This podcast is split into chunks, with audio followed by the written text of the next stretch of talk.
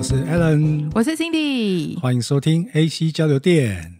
我们今天呢邀请到一位来宾，就是 M-Talk 的罗先。嗨，大家好，我是 M-Talk 的罗先。我都很想要叫你罗先老师，可是你每次都说后面不要加老师，老师就就很习惯想要叫老师。为什么会想要这样叫你？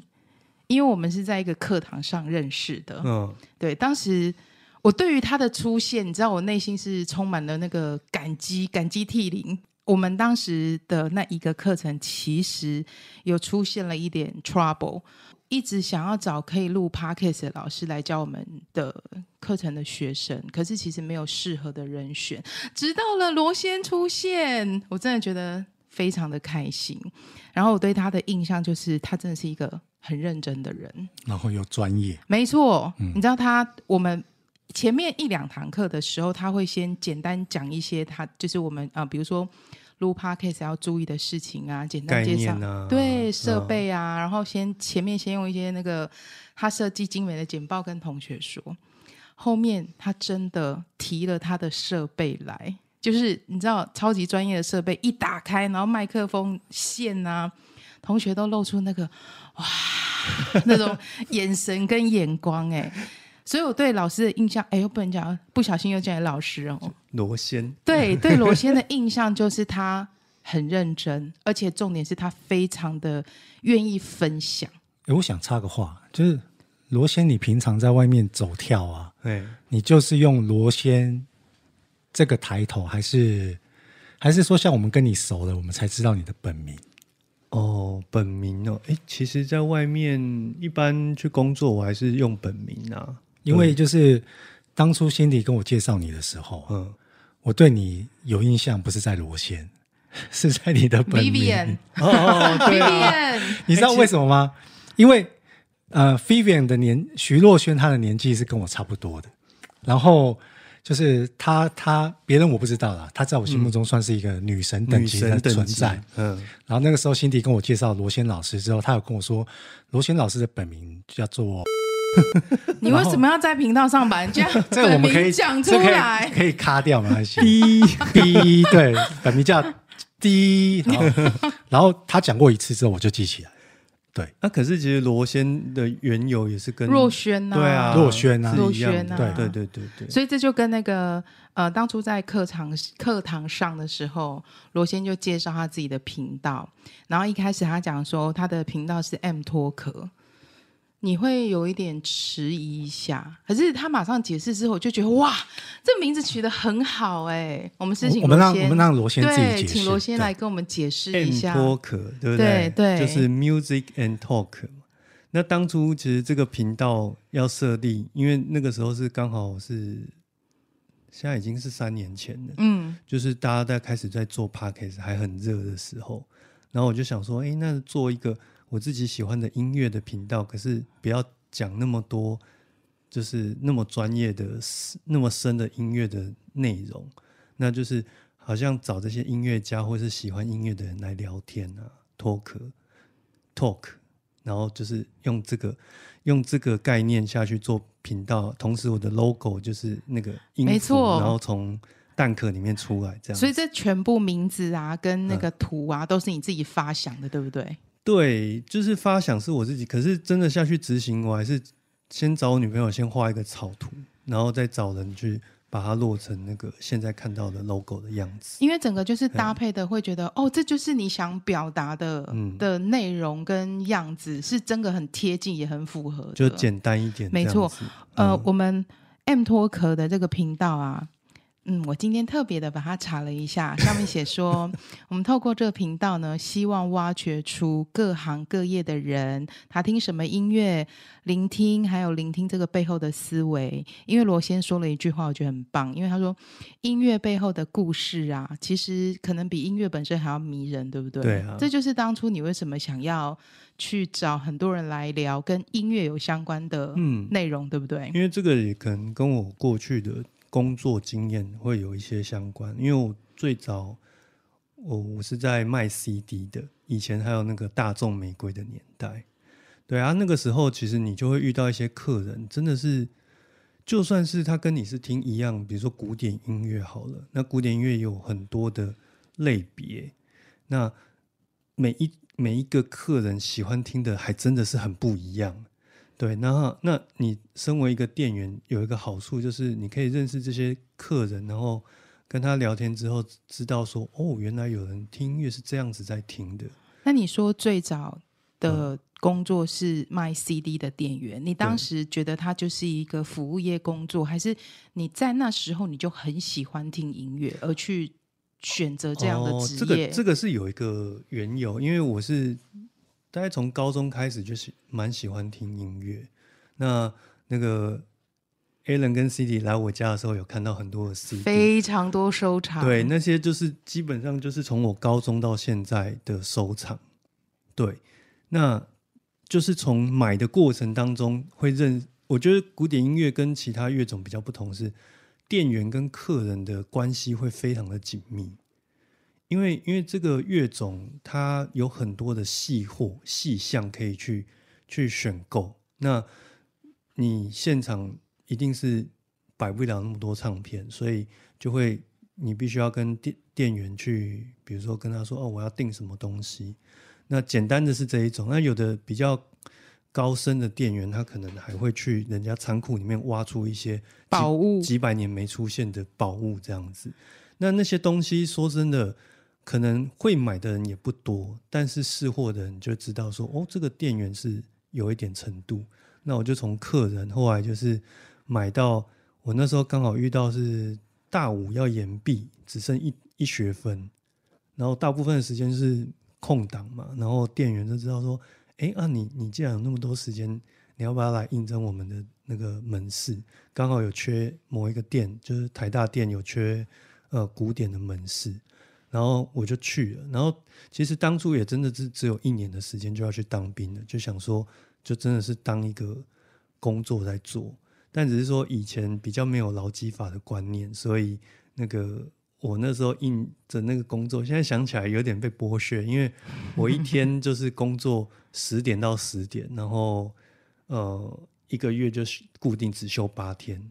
不管红字不红字，都只有八天。反正现在这间唱片行也不在了，也不在，所以讲 这些应该也没有关系。然后你猜猜，这样的工时一个月领多少钱？是月薪吗？月薪，月薪。哎，这样是几年前啊？我我猜大概一万八。哎，没有，做我做十二小时稍微比别人多一点，所以二二五零零，二二五零零，再凑个整数就两万七呀，那不错啊，还可以呀。哎，可是一天十二小哎。一天十二小时，而且其实你还要往前推半半小时后半小时哦。嗯，就等于其实你站在那个店里面有有出席就是十三小时。可是那是你现在此时此刻想起来会觉得好像那个薪水是不太合理，但在那个当下，应该你可以接触到音乐，可以跟人聊到古典乐。是不是其实也有一点蛮享受在其中？所以当下不会有这种感觉，当下还好嘛，对，啊、对不对？对啊、所以因为你是真的很喜欢音乐嘛，嗯，可是你喜欢古典乐，你刚刚说从高中开始，你一开始喜欢的就是这一个古典乐的乐风，还是说你有从谁谁什么，比如说高凌风啊，哦、还是什么演变而来吗？哎，可是我我小时候也是听苏慧伦长大，哎。那有没有家里是谁喜欢听古典乐？没有没有，因为我学乐器啊。因为我觉得学乐器的学乐器，学乐器。然后我觉得，因为我是学管乐嘛，嗯，刚好我就是在当时算是蛮有名的管乐学校里面在学。那只是说学管乐跟学古典音乐，这这其实是中间还有一段。差距吧，蛮蛮大的差距，因为不管是曲目上也好，或者是对音乐的理解上，甚至于是他对于声音的要求都不太一样。像古典音乐是比较，确实应该是说古古典，呃，确实是这种管乐乐器类的作品里面是最细致的，因为它还包含弦乐在内。嗯、那后来编制比较大。就包含了管乐、弦乐跟打击，所以它的变化种类跟它的还有作曲家的，嗯，他们在对于创作的那个要求上是比较高的。那因为管乐曲其实很年轻，大概至少再怎么老也不过就是一百多岁。好年轻啊！一百多岁，好年轻。对，如果说跟那个古典音乐，就真正古典音乐比起来，对，跟那个有的都动辄两百两三百年的比起来，是真的很年轻。那因为他很年轻，所以他也有蛮多不同的变化在里面。那这样子，我们可以说最老、嗯、最成熟的古典乐。是刚说多少？三百年以前，大概真正我们知道古典乐的那一年是多久以前？嗯，如果你要追溯的话，什么希腊时代都有啦。不过比较可以大家知名对比较知名，可能就是巴哈来说的话，他们是一六多少年到到一七多少年？数学家算一下，这样子 三四百年啊。嗯，那早一点，再比巴哈再早一点，因为巴哈是所谓的。巴洛克时期比较成熟了，而且、嗯、而且巴哈的死亡过世的那一年，也被视为是人人类在音乐上就往下一个阶段走了。也就是说，你可以把他视为是巴洛克时期的最集大成的一个人。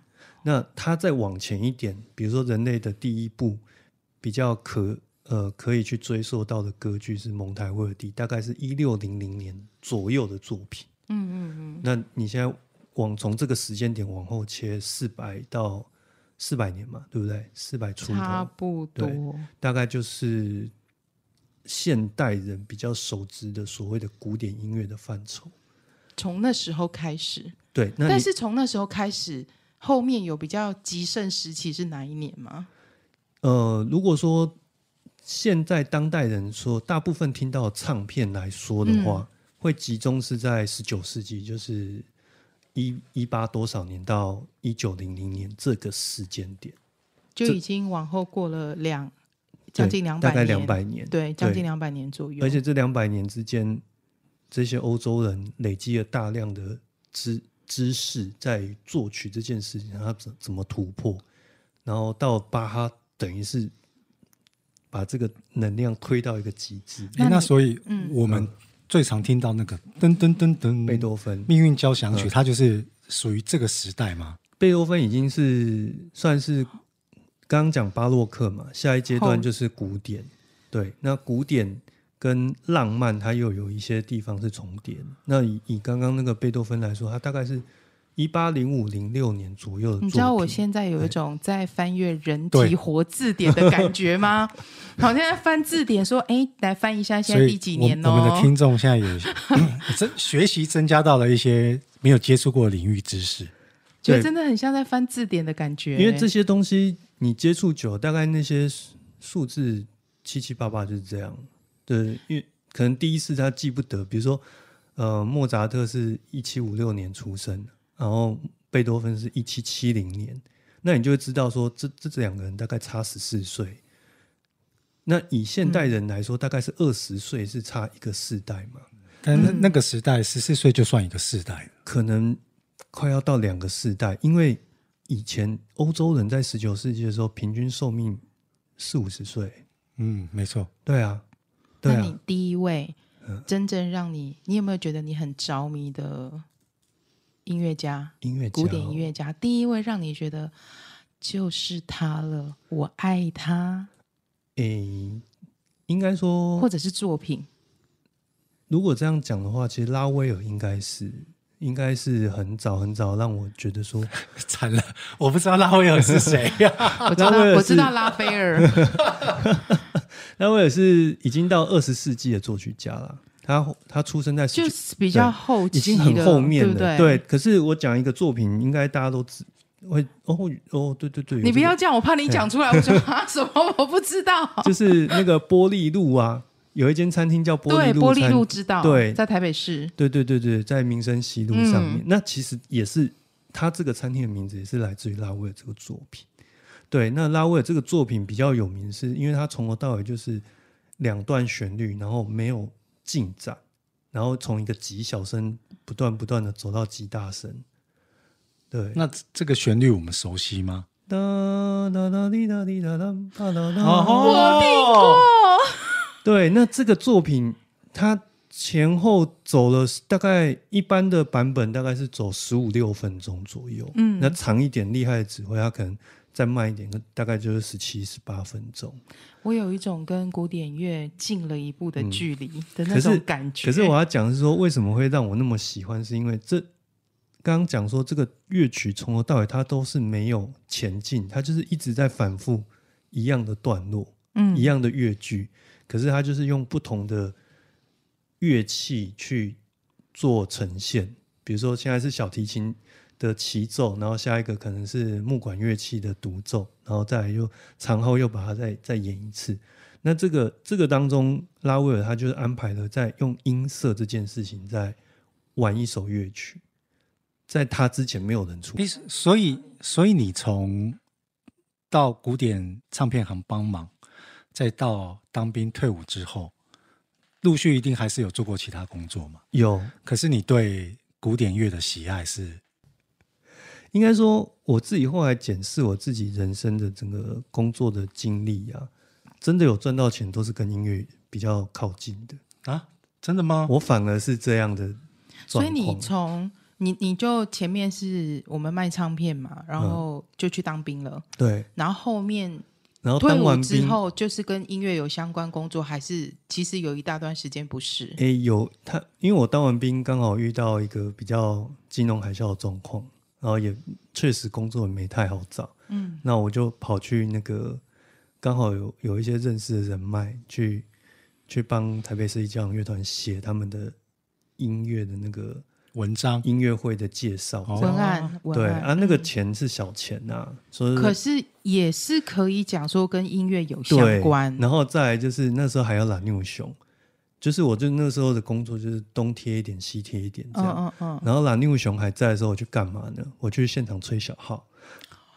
哇！所以我刚本来想问说，您最擅长的乐器是什么呢？是法国号，但是因为都同管乐器嘛，哦嗯、啊，那个时候乐团就是刚好认识说，要、哎、缺人，那、啊、我们借你一把乐器，然后他就给你就是一个球员就一首歌这样，对，然后、欸、所以每一场比赛都要到吗？哎、欸，我们是负责新竹以北的，对。可是其实也是跟音乐有相关的工作、啊。某种程度上，你可以这样说，只是你到啊、你到现场去演奏乐器的时候，顺便看比赛，对不对？顺便看比赛，然后吃一个便当。哦，对，感觉蛮好的、啊。然后，然后，身为球迷最爱看的就是延长赛嘛。可是如果你是有一半工作性质的，你就不会想要看到延长赛啊。嗯，因 为他要一直吹，而且要早点下班。对，而且刚刚不是讲说那个新竹以北是我们的场子吗？嗯，你如果在新竹遇到那个延长赛，就就会很气这样子。哎、欸，不过我们观察一下您的周遭环境，现在还有乐器的存在吗？吉他。但不是小号啊，对啊，不是法国号啊，他收起来啊，就那是现在已经没有那要装在那个要装在乐盒里面。对，我是说现在没有看到这个，但现在对啊，手边是没有乐器啊。嘿，你很久以前就不就没有在？大概我想一下哦，差不多其实拉妞熊不在以后就之后就没有了，就真的吗？啊，我那一这样也挺久了。我其实那个去现场吹大概就是一年的时间，嗯，然后。一年过后，我就聘上了那个电台的工作。哦，嗯、也是跟音乐有相关呢、啊。真的啊，因为那个是古典音乐电台。哦，哎、欸，就我们在听的那个嘛，那个嗯，九没有没有人完美那个那个电台，嘿，九九点七啦。对，嘿哦，为什么是没有人完美？因为因为九十九点七啊。什么意思？他他就是 我没有 get 到。啊，因为完美是一百，所以在电台的。工作，嗯，古典乐，哎，所以你是播，就是从事什么样的工作内容？哦，在电台，的工作内容其实是很很繁复的，因为我我那时候去已经是金融海啸之后，所以电台也缩编的很严重。那在一人多人用，呃，像我同时要做电子报，哦，然后要放六日早上的音乐，然后同时还要做播映组。所谓的播映就是指的，就是说，嗯，我们叫排程啊，就是说，呃，每每一天要哪几支广告在什么时段出来，然后哪个主持人的节目要出来，你在那一天来之前的两天就要全部都是 set set up，那在前一天的时候就要把它放进去电脑系统里面。那因为这个东西它是牵涉到整个电台的营运的最核心的心脏，一旦他这中间出错了，要么就是要赔客人，那要么就是电台自己的节目就是出 trouble，所以它等于是一个你在很重要的桥梁。你在听电台的时候不会发现有这个组织，可是它却又是每个电台最核心的。那当你去把这个东西都排好，你也对整个电台的那个营运有一个最基本的概念。我那个时候在做这些，啊，那那那个工作基本上它就是每天要烧掉一些时间的工作。就听起来其实是跟音乐有相关，可是你其实你也是同时执行了很多跟音乐非相关的事情，就是、因为就行政啊，routine 的东西，对排程啊。嗯、但其实执行这个工作要对这些古典音乐要相当了解。这个吧，呃，排程的部分比较是电台营运的部分，对，对，但是你还是要去照顾一些内容，对，因为我想说，你要排一些音乐进去，嗯、你要排这些东西，你还是要对它有基本性的了解。像我们这种门外汉，应该我觉得无法胜任这种工作，我我们只能打杂。诶，应该说就是做那个工作，如果你有对音乐有更了解的话，有时候你你看到什么。觉得哪里怪怪的地方比较容易揪出来，因为主持人，你看主持人他也是人，所以他们也会犯一些可能他可能是数十年如一日在做的事情，但他还是犯了那个错。哎，那在、嗯、像在我们在乐台，嗯，在那个电台这样的工作，嗯、会是你后来想要成立一个自己 Podcast 频道的一个契机或者是理由之一吗？我。有那个工作经验，确实在做 podcast 的时候有一些帮助。是我对，比如说一个节目的声音的平衡，就有一些概念。嗯，所以听我的频道基本上比较不会出现真的是很极端大小声的问题。没错，没错，这是我们听那个 MTalker 呢，就是很大的一个心得，声音很饱满。好听，然后音乐也是，讲话也是，包含你自己的声音跟来宾的声音都是，嗯、就一路听下来都会觉得很舒很舒服。对啊，这个这个确实是在节目部里面被训练出来，因为其实我们以前常常在讲一个概念，就是说你出去的东西，你要设想的是那个街头巷尾的阿嬷用最烂的机器播出来都还能听的东西，嗯，隔行如隔山。然后再就是。呃，你不能让那个阿嬷一直去扭转她的声音钮，所以你在过带或是你在做这些所有的后置，你都要以这个核心的概念下去执行。像我们的前三集，就是因为 loss 掉了一些东西，后置做的太差了，所以声音就偏小。后置所以就各位听众听这一集，应该会觉得哇，我们的音质超好的，因为我们今天用的都是罗先的设备，罗先的场地。然后开箱新的工作室呀，没错。我们今天来到一个很舒适的那个录 Podcast 的音乐工作室。对，可是我觉得这边也刚好可以鼓励一下各位听众，如果你想做，其实不是说有这个工作经验你才可以把 Podcast 做好哦，因为就是说有时候就是哦，你在做的过程当中，你一定会遇到问题，那遇到问题就就去问。就像我，其实最终还是会走到那个目的地，只是说可能那个路径会走的比较长一点。可是你只要愿意肯愿意前进，没有这种事情，它不是需要天分，它需要的就是学习。对面的 Alan 有听到吗？我我很认真在听罗先分享，好不好？我们会想要问这题，其实有点好奇，嗯、就是我们会弹奏乐器的人。他不一定是很会唱歌的人，对不对？欸、很会，确实、欸，很会唱歌的人，嗯、他不一定是会有一个专门会的乐器。欸、可是会会弹这种乐器的人，他们对音准这个东西会有一些要求，对不对？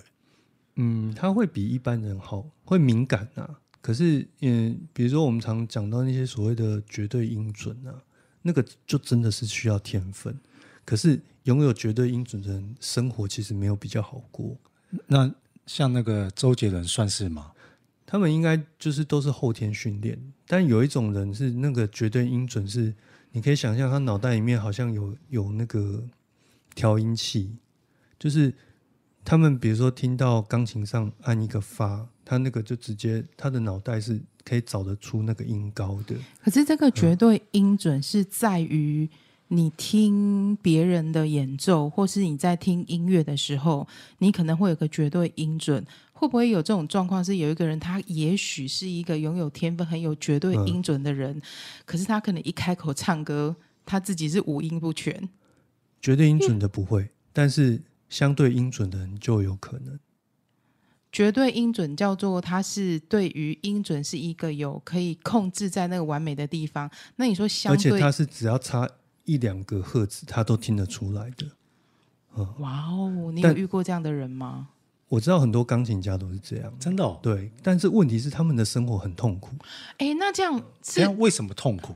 他没有他没有接触到音乐的时候，他应该就我懂啦。这就是一，你知道，这其实相对来讲就是一种强迫症。还有一还有就是，你你可以想象有一些人天生的高敏感，就是他对外在的感知是高敏感的。呃，对，所以那样的人其实他们对于听到那个声音，他他就是知道不准。可是对于我们这种一般人来说，他们，我们听到，比如说一个 pitch，他没有在，比如说四四零这个 pitch，他可能四三九，你也听，真的听不太出来，哦，我们可能不知道，听不出来那个差异。可是他们就是会觉得，哦，四四零就是要在四四零，哦哦。我刚刚大概点了两万次头，有我有看到，我瞄到。对他们这种，就是你可以把它想想成是对于声音上的高高度敏感的人，嗯。绝大部分人是相对音准，所以这样可以合理的去推论说，你说钢琴家大多都是绝对音准的人，那么绝对音准的人对于自己唱出来的歌声，应该都是至少是准的，至少是准，所以可以合理推论说，所有的几乎所有的钢琴家都有着美妙的歌声吗？我觉得歌声是一回事，他 pitch 准，对他 pitch 准，可是声音的好听是好坏是一回事。但是音准唱得出，如果他音准准唱出来的歌，应该就不差吧？因为其实好听的歌手，他也不见得是唱的最准的。但是这个就像是，但是声音的好听，它其实是来自于，他也是有点天分，是老天爷给他那个嗓子跟他。我我知道怎么举例，嗯，你用那个我们给小朋友弹的那种很小的小钢琴，嗯、你弹出来同样一首音乐。跟你用专业的钢琴弹出来的音乐，那个音感就完全不一样啊。好哦，懂吗？谢谢您的解释，谢 谢您的解释哦。那你平常会听流行歌吗？会啊，我也会听啊。你有喜爱的流行乐？你说华语吗？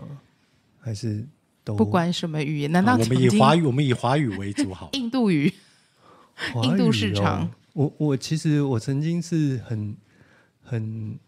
很执着的梁静茹的歌迷啊，呃，你要来一首梁静茹的，我也是勇气嘛。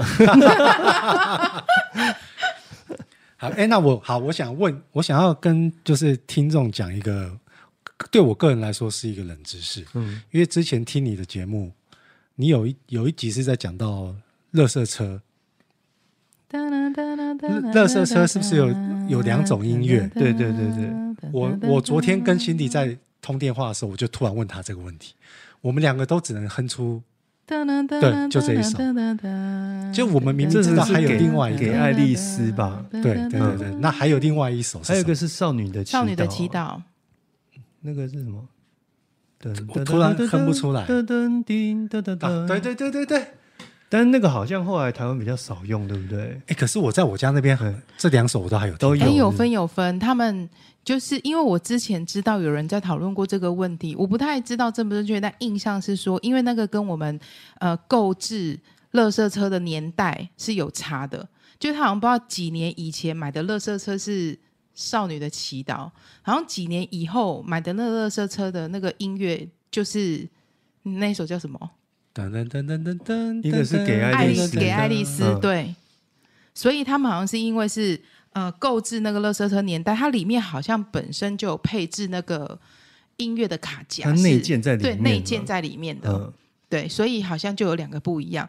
那原本有人说他去查，觉得是什么我们家什么走大马路的垃圾车就是什么给爱丽丝，走小巷子的就是少女的祈祷。但我觉得应该不是这样，应该没有办法那么对啊。我想说，哪有可能这样分那么细？嗯，所以我后来去查，应该是跟呃你购置垃圾车那个年代有差，这个比较合理吧？我觉得这个比较合理诶、欸。没有，我在想我们的听众现在听到这边之后，他们今天晚上，然后因为到下班之后，我们大家家里周围都有固定的那个运。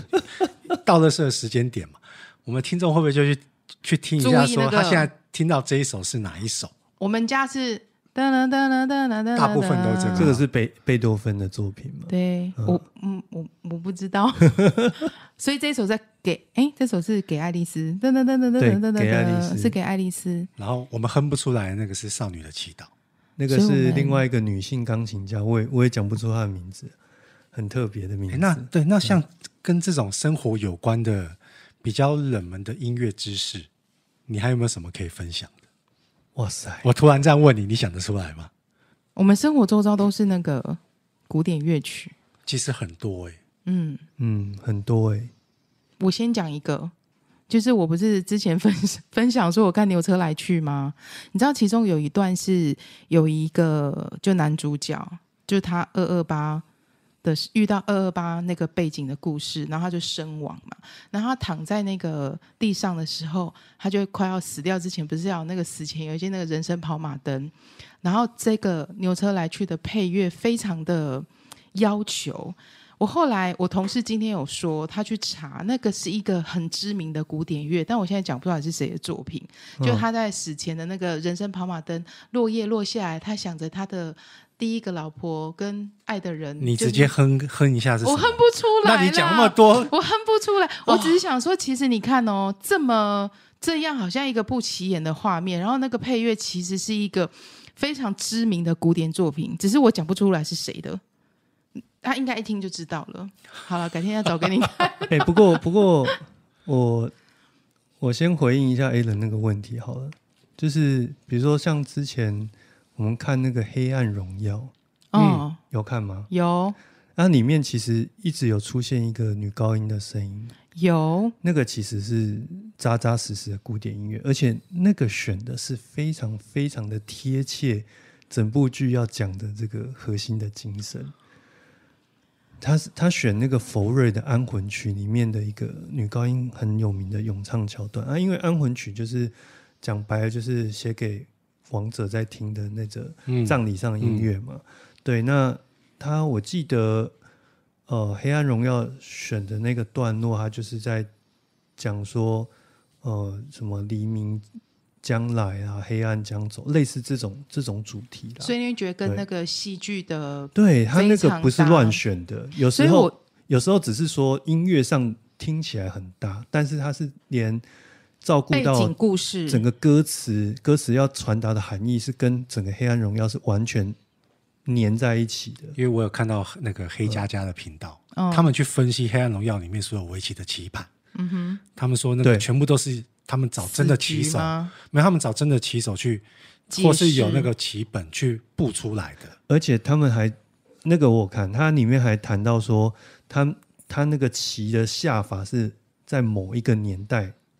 特别容易出现，然后刚好是跟《黑暗荣耀》他们演到他们在下围棋的那个时间点，好像是一二一三年，是完全贴合在一起。欸，所以他这一出的编剧很考究，哎，对啊，他各各个方方面面都非常的考究。因为刚好讲到戏剧，其实我也有想到一题，我本来就想问你，就是过去在看很多戏剧，不无论是什么国家的戏剧，韩剧啊、美剧都是，你会发现那种。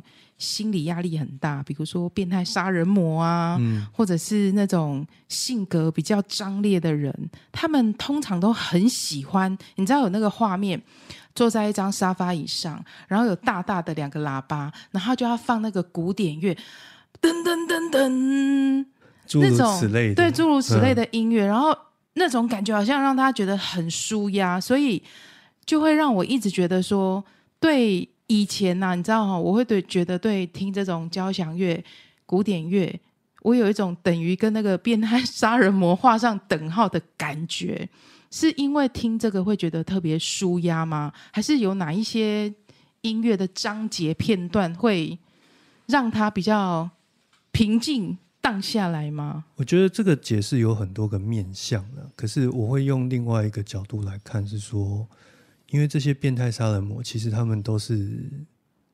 讲真的，都是智慧型犯罪。对啊，很多其实是高智商，要么就是像人魔那个里面，他好像是个心理医生嘛。对他要么就是学历很高，要么是教育水准很高，要么就是真的是天资聪颖。那古典音乐能够被流传到今天的作品，有很多是它里面的设计是精妙到，就是说真的去摊开来，他所谓的作曲的手法。他可能就是简单的三个音，然后去延伸出八十分钟的音乐。那只是说，对一般人来说，他听到就是一个很流畅、很顺的音乐。但对于有有稍微学过一点作曲或者学过一点音乐的人，都会说，他就可以讲出说，哇，原来他其实就像一面镜子一样，摊开来有，比如说那个最有名的巴哈的《郭德堡变奏》，他就是低音的三个音，它可以延伸出。呃，一一段咏叹调跟三十个变奏，然后这个所有的变奏的核心精神都在那个三个音。其实那个难度会比写出一首呃，就是优美动听的音乐来得更难，因为它里面其实牵涉到很多，不管是数学上的运算也好，或者是呃，它如何照顾到音乐上的合逻辑，同时又要能够合乎他一开始创下来的那个规则。对，那这当中其实是蕴含蛮多人类所谓的智慧在里面。那我我这样可不可以反过来讲？就是说，他以那三个音做基调，然后去延伸出来，他是不是其实也是在玩？对因为因为代表他，他代表他某某部分可能针对音乐这方面的智商非常高。对，他在秀这个东西，他自己玩的很开心，他也在看看你一般人听不听得出来我在玩这个东西。对对，对对确实，因为那个。比如说我刚刚讲郭德宝，有的乐友也是听了一辈子，你你不跟他讲，他也不知道这件事。然后他跟他讲，他知道之后再去听，才真的发现说，哦，原来他是在玩这件事情。哦、所以听 听音乐跟智商也有关系，就是说，因为他那个已经是高到一个，它不是一个很即兴创作的东西，所以它其实是很思考缜密的在，在比如说我同一件事情，我要做三十次，我要。我要如何让听众就是会觉得说，哎，要一直往下走，一直往下走。光是那个要把你勾进去的那个吸引力就不容易了。你知道，这好像、嗯、我就想到每个礼拜天我在教学员那个 Excel 的感觉。你要如何用不同的函数包进来、包进来，让你在使用上呢能够更容易、更简单，或者说符合你的使用情境。你只是按下去，你答案就出现。嗯、事实上，你一点开里面框框，你会发现我里面包了三个函数、四个函数。嗯、我刚刚只是只能用这样的方式去想，但确实是这样啊。嗯、因为音乐其实，在最古早，比如说，比我刚刚讲那个。一六零零年更早，对，最有名的就是毕达哥拉斯嘛，他就是那个我们小时候在学两什么三角形、直角三角形，a 平方加 b 平方开根号等于那个斜边的长度。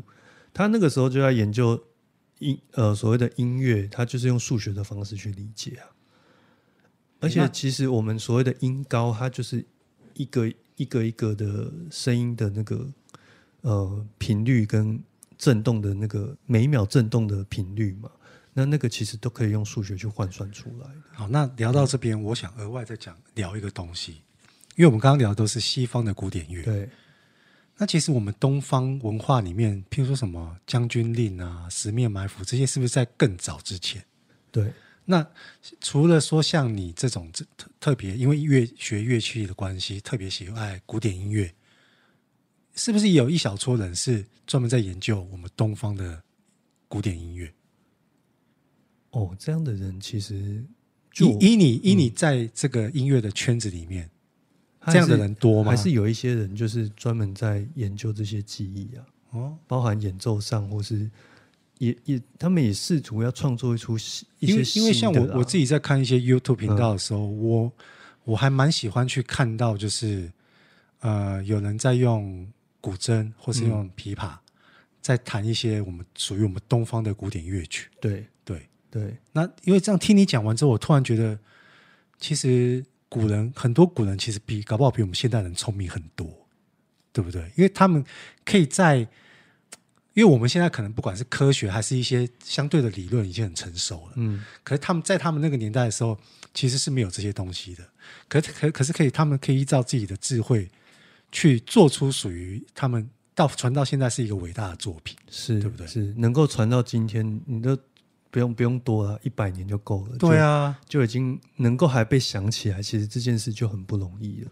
那刚除了那个《黑暗荣耀》的配乐之外，嗯、就是你，因为我知道你平常应该还蛮喜欢看电影、看戏剧，有没有是你印象很深刻，觉得哎，这个配乐很用心，很好听，你很喜欢的？让你觉得哇，他真的，哎，对啊，你你问他这个问题，他在大家思考一下。我突然就想到，对啊，我如果是罗先，我我因为我在那个音乐相关的电台待过，我现在做的频道又是跟音乐有关的。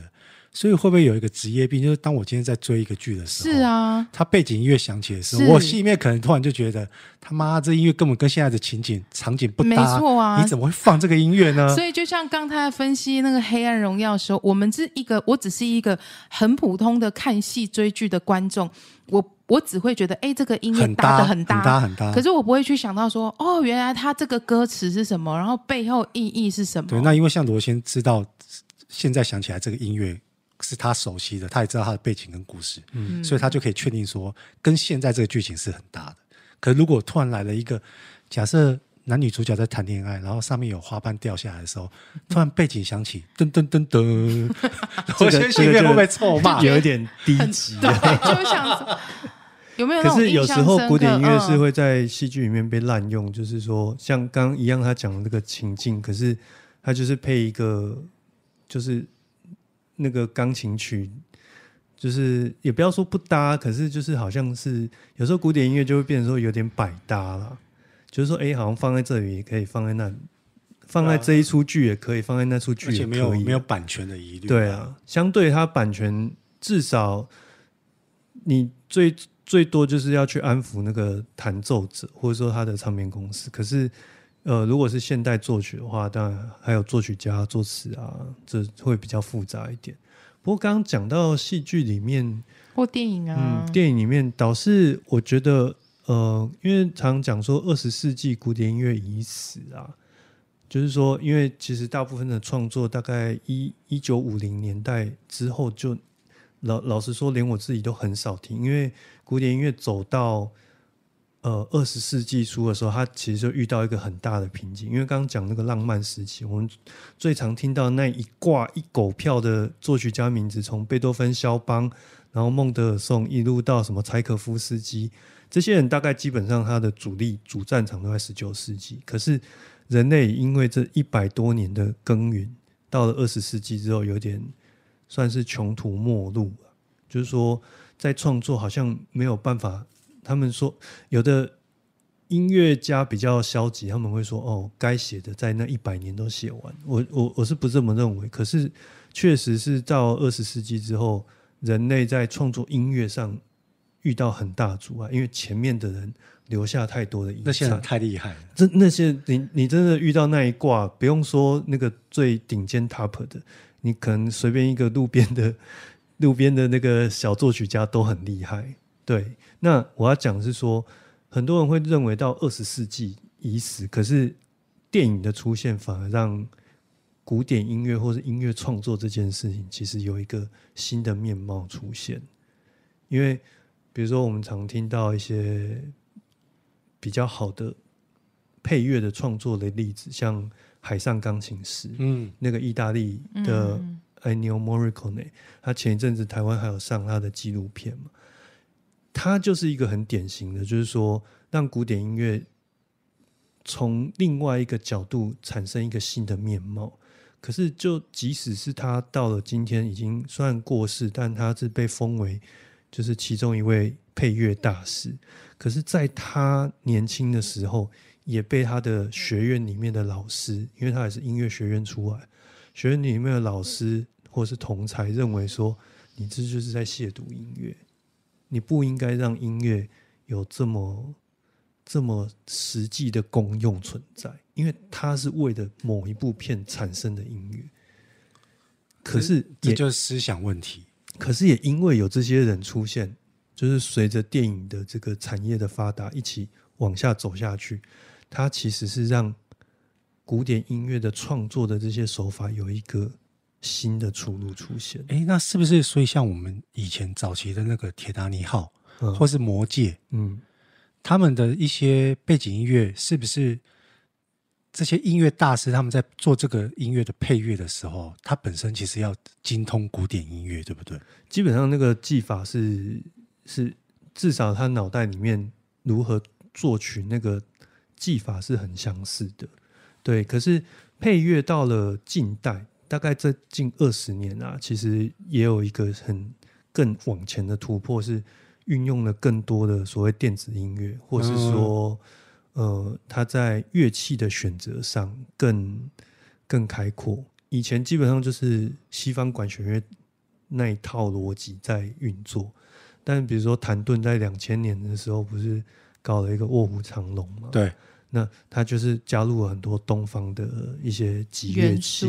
可是这些吉乐器它并不是不单单只是为了某一个桥段存在，有时候是跟西方的管弦乐团又是合并在一起的。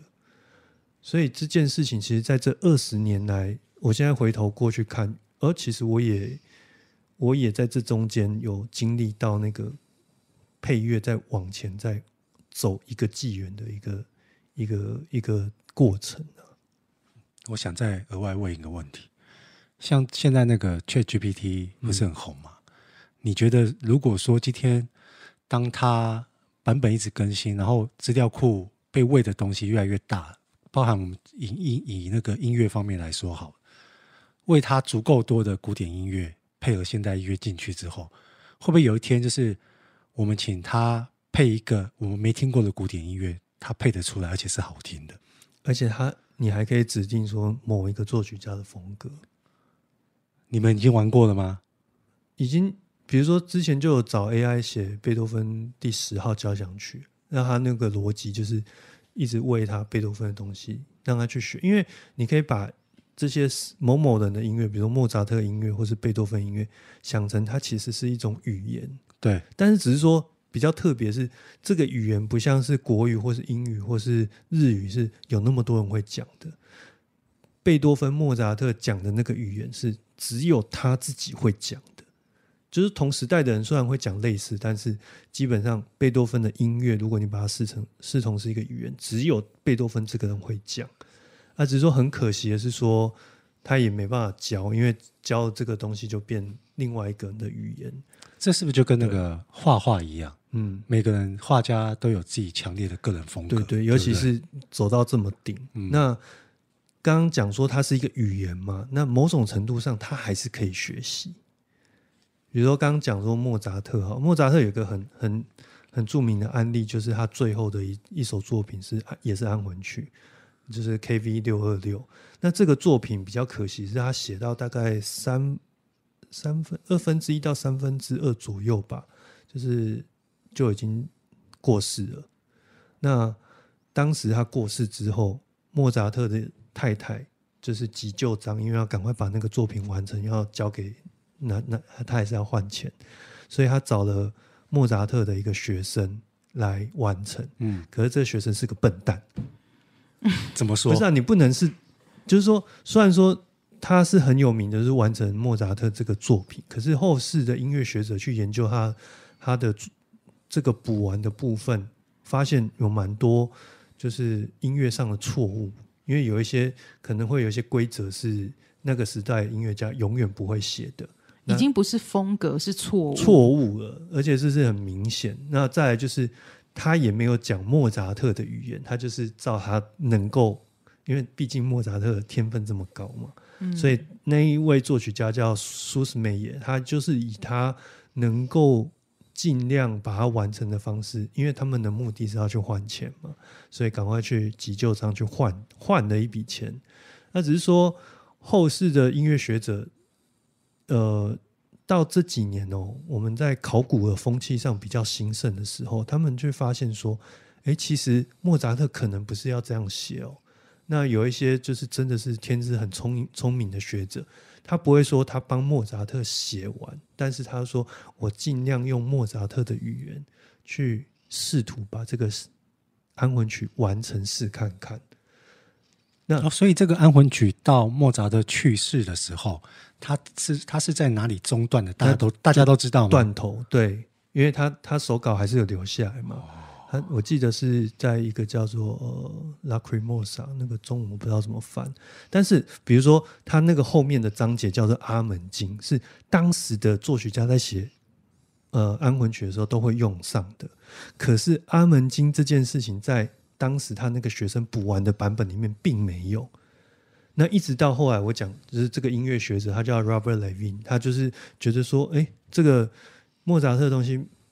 第一个不应该是这样子把它补完，第二个是他可能有更接近莫扎特语言的方式，然后再加上他是真的是大量阅读莫扎特东西的人，他就试图把它补完。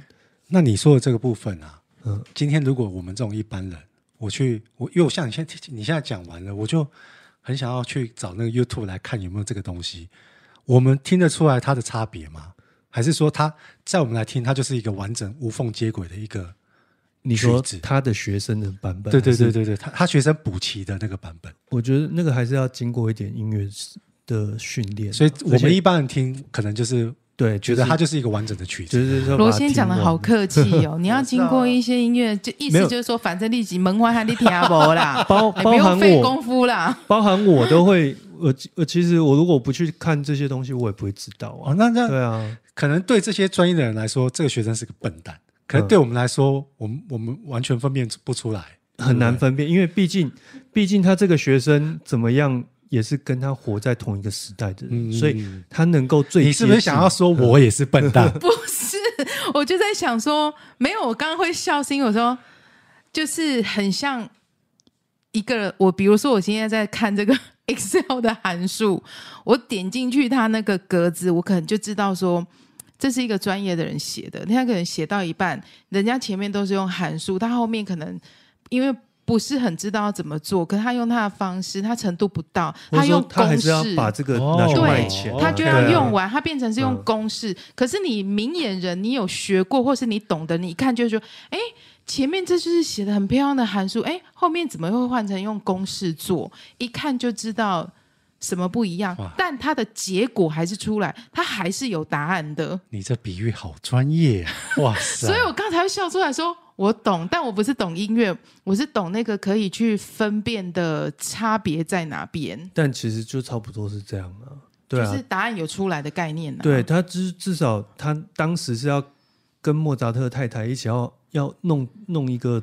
版本出来，然后换钱，赶快去换钱，因为当时是一个伯爵，他去，嗯，他去跟莫扎特要这个作品嘛，他只是说没想到写到一半人就走了，他只是，可是这段故事就后来被绘声绘影，就是说这个是死死神来跟他，就是要那个，啊。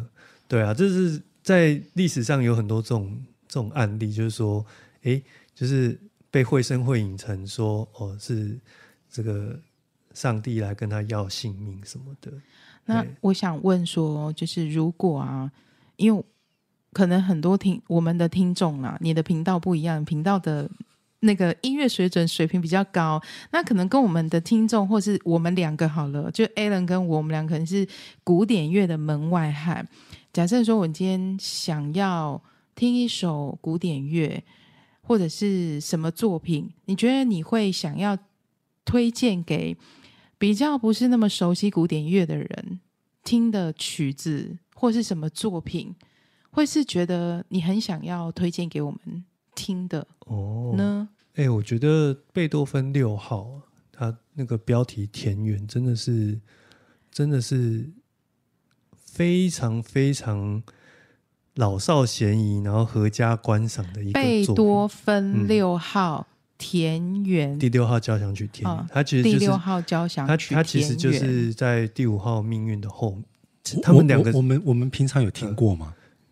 应该多多少少，因为那个也是这个这个什么大众影视媒体里面很爱放的。好，所以到到这个到这个地方，好，辛迪你就要后置，想办法找出贝多芬六号田园。你不要这样为难我，好不好？一小段我们熟悉的节奏，把它放进来，好不好？这样子听众才会有代入感跟共鸣。不要这样为难我。没有，因为他他那个就标题是田园嘛，你就想象是好像是在有微风吹来，是？对啊，类似像这种，然后虫鸣虫鸣鸟叫，啊对啊。但只是说贝多芬写这个东西跟别人比较不一样的地方是在于，因为他同时代还是有类似这种作品出现，但都没有留下来。这个差异就是在于那个年代的人写这种所谓的田园标题的东西，他就是。真的是在模仿这些虫鸣鸟叫，把它放到音乐里面。我想问很白目的问题，那你女朋友喜欢古典乐吗？她她会跟我去听啊，但她喜欢吗？就是尽尽量会，她会陪罗先去听就很伟大，潜移默化这样子啊，对啊，就是我才说这是很白目的问题嘛，因为。我可能会陪你们去听，但我不一定我喜欢呢、啊。嗯，对，所以就说，哎，他喜欢吗？那你会想要跟他分享这么多？就你们可能也许一起一起欣赏什么作品，或是他陪你去听什么，你不会很想要跟他分享什么作品的心得或是什么？呃，交换一下心得。因为有些东西我我自己也有经历过，就是他必须要真的是很。很投入，然后要花很多时间去理解。这像这种，我就比较不会去花时间，因为第一个是他如果没有主动，其实这也很难；第二个是对他来说太深也没有用。所以我通常都会是用一些比较，呃，在史上或者说现在还存在的一些名人，他可能是他干过什么很特别的事情。像我之前带他去看一部纪录片是。呃，叫桂冠女指挥，是应该是西方乐坛里面第一个，就是以女性然后去站上指挥舞台，然后并且是在达到某一个程度。那这个就是我觉得他不仅是在谈音乐这件事，而是同时他是在谈的是一个，比如说性别上的问题，或是说呃，他如何突破自我，突破当时的社会的的界限。那从这个角度让。让他去理解，他在同时会里面问说啊，这个音乐或者说，诶，他跟谁学的？这个人有又有什么有趣的地方？我觉得这样会比较会比较简单一点。嗯嗯，今天你女朋友不在现场，不然我就很想问她，对，我好想问问你是不是你是不是非常支持罗先开这个音乐的频道呢？因为你就可以跟你的听众讲，不要来吵我。不是，因为说真的啦，就是。古典音乐这个东西真的是比较小众，而且它是要要有一些专业性，花时间去去对。其实你要很喜欢，嗯，你要真的对它有兴趣是有爱的，你才会想要就是一直去呃在这个世界里面。对，但是你我觉得我们的听众应该都有感受到罗先对古典音乐的爱，因为他真的就是一个音乐、啊、我们随便我们随便问他什么，他都可以侃侃而谈呢。对，我等一下虽然。我这边跟你讲一下，我们本来想说，我们大概哈拉打屁聊个三十四十分钟，现在已经一个小时。可是他刚刚在解释他女朋友那一段的时候，我我我我突然又浮现了一个我一直很想要问的问题。你问，就是我们每次看那个交响乐啊，然后指挥，我很想要知道说，OK，一般可能对你们这种会吹乐器或者是演奏乐器的人来说，你们分辨得出来这个乐手的程度跟好坏？包含最简单就是他他演奏出来的音乐有没有感情，技巧好不好啊？对，那指挥、嗯、指挥就只是在上面噔噔噔噔。像我前阵子看到一个，就是我不知道你有没有听过，就在对岸之前有一个唐诗镇的，嗯嗯嗯，他后来被被捧成一个什么天才指挥，对。可是后来过了，现在过了二十年之后，其实大家回过头看，有有一派就说他其实只是跟着音乐在律动，嗯，那。有一派也是觉得说他是被炒作出来的，对，那就回归到我最想问的问题，好，指挥的好坏，我们怎么去以你们懂乐理的人，比较专业的人，你们是怎么去知道说这个指挥是真的是大师，然后他的程度到哪，还是说真的也是靠有些是可以靠人为操作出来的？嗯，这这这个问题有点大在问呢。不过我觉得，虽然说，比如说我们在看音乐会，不见得说能够马上分辨，可是比如说我们在职场上，你就会遇到很多类型不同的主管，其实就可以把它视同是，就是各式各样不同的指挥。哦，他是要把这个 team 看每个人都有自己的风格。啊，我想到我为什么要问这个问题，因为我上次听了他有一集，你跟你另外一个 partner 你们在聊，就是可能某个风格，他某个某个指挥家的风格不一样，嗯，好像你们不知道讲到是哪哪一个著名的音乐，这个指挥家就有办法把它放慢也变得很长，嗯，然后重点是它出来效果还不错，对，然后我那个时候边骑车边听到你这一段的时候，我其实就超想问你说。那我们到底怎么认定判断说这个指挥家是厉害是大师？对，门外汉你一定没办法判断呐、啊。但但是我想要问一下，说像罗先这种比较专业的，对啊，因为我们每次看指挥家就是在那边怎么就拿个棒子，你知道他现在的表情，我可以解读。我知道啊，你就门外汉，我要怎么讲到你会懂呢？所以他说大没有，可是我觉得他刚刚的解释，我大概就是像我们自己在一个部门，我们下面有带属下。其实每个 leader 的领导风格都不一样，很重要。然后今天有一个工作来了，哦，可能我跟你我们会处理的那个先先后顺序是不同的，嗯，然后包含我们可能要找谁来处理，处理的模式，我觉得罗先刚刚这样解释，我大概就能理解。小的时候看那个就是。就是有乐团这样子表演，我真的都会觉得说，站在前面那个指挥到底在干什么？在 演戏，你知道，好像就这边挥来挥去。可是事实上是，它还是有些技术成分在。比如说，我们要让整个乐团一起开头。刚 Alan 一直在在唱的那个贝多芬第五号嘛，命运嘛，其实那个动机是非常非常难一起开始的。就是他们他们有的会用那个敲一下哒哒。对，那个那个是在排练。对对，那但你上，尤其是你刚刚说那个一起噔噔噔噔，对，那个一一下去那个 moment，对不对？这个很难吗？背舞特别难。哎，所以但但其他有的曲子，其实它的开头不见得难。比如说一般的进行曲啊，嗯，基本上因为它都是很简单，它是拿来走路的嘛，就是给军队走路，所以他基本上一定落在正拍。可是你刚刚一直在唱的这个贝多芬，我必须要解释他这个音乐为什么强大。除了是他整个作曲手法以外，光光是那个开头，就是对指挥来说，就是一个很震撼的一个震撼的一个，在他指挥生涯里面一定要克服的课程。为什么是我们听到噔噔噔噔，以为第一个音是正拍，对不对？其实它已经是落在后半拍了。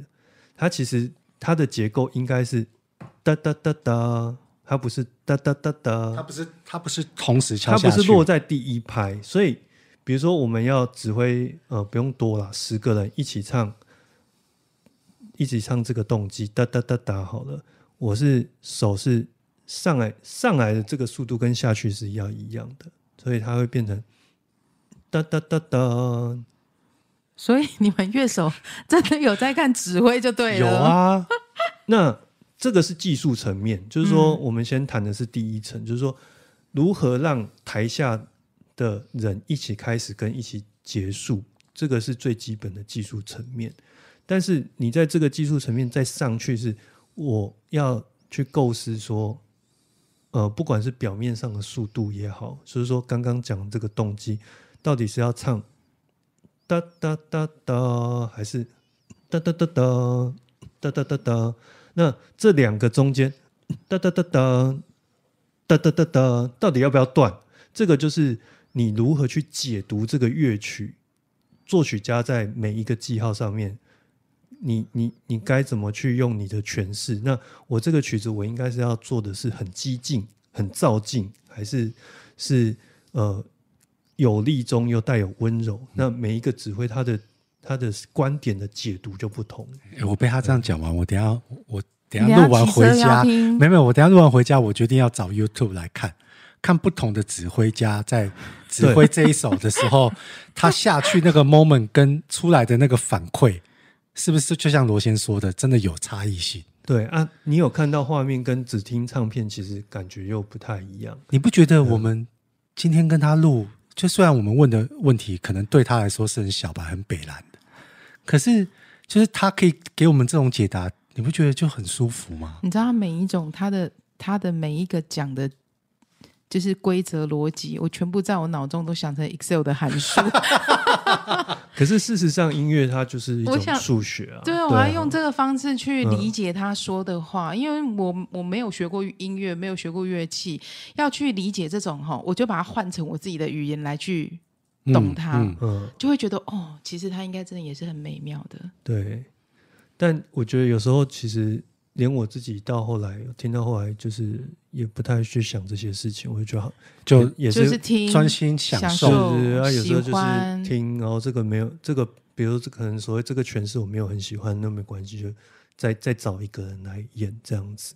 因为你知道，古典音乐光是从有录音开始这样录，前后也大概快一百多年了。这一百多年来是有多少人在投入这件事情？其实是。第一个是绝对听不完呐、啊，那在听不完的前提之下，是我们还蛮幸运的，是有蛮多选择的。对啊，而且早期他们在录这些古典音乐或交响乐的时候，那些乐手是站着的，跟跟现在我们看到大家坐在那边各自有自己的椅子不一样哦。以前只有大提琴的有有的坐，对，所以要听一下罗先的频道，你就可以吸收到这些你没 你没有接触过知识啊。我们今天真的是收获良多。对，最后好，最后我就想说，各位观众，如果你们就是像听众，听众，各位听众，如果你们跟我和辛迪一样，就是音乐的小白，然后你们对任何古典音乐方面有什么问题或想法，你们可以到罗先老师的频道 M Talker，M Talker，对，Music and Talk，可以去他那边留言，问问他一些问题，罗先老师一定会非常热心的回复你。因为他真的是一个很热心的人，嗯，真的很推荐听这个频道。就是我们刚刚就说，我跟 Alan 都是不是学音乐，我们没有音乐背景，可是我们平常其实都会听。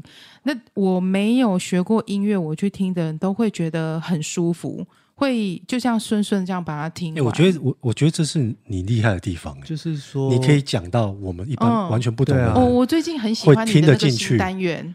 就是那个入门推那个指南、哦、有没有？对啊，我觉得很棒哎、欸，古古典音乐指南我觉得很棒，嗯、所以大家可以去听。等下好，最后的最后，我们让罗先老师自己来稍微推销一下他自己的频道。对，对大家认真听一下哦。就是我是 M Talk 主持人罗先嘛，那其实我这个频道也大概前后做了应该是快第三年了，其实也是跌跌撞撞，就是从早期一开始也是不知道要怎么做，然后。